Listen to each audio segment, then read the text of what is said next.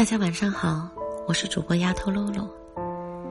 今天晚上呢，给大家带来这篇文章，叫做《当你老了》。当你老了，头发花白，睡意沉沉，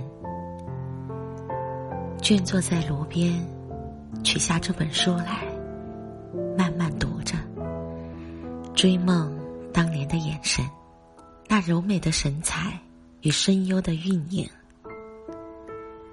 多少人爱过你青春的背影，爱过你的美貌，以虚伪或是真情，唯独一个人爱你那朝圣者的心，爱你哀戚的脸上岁月的留痕，在庐山边，你弯下了腰。低语着，带着淡淡的忧伤。爱情是怎么逝去，又怎样步上群山？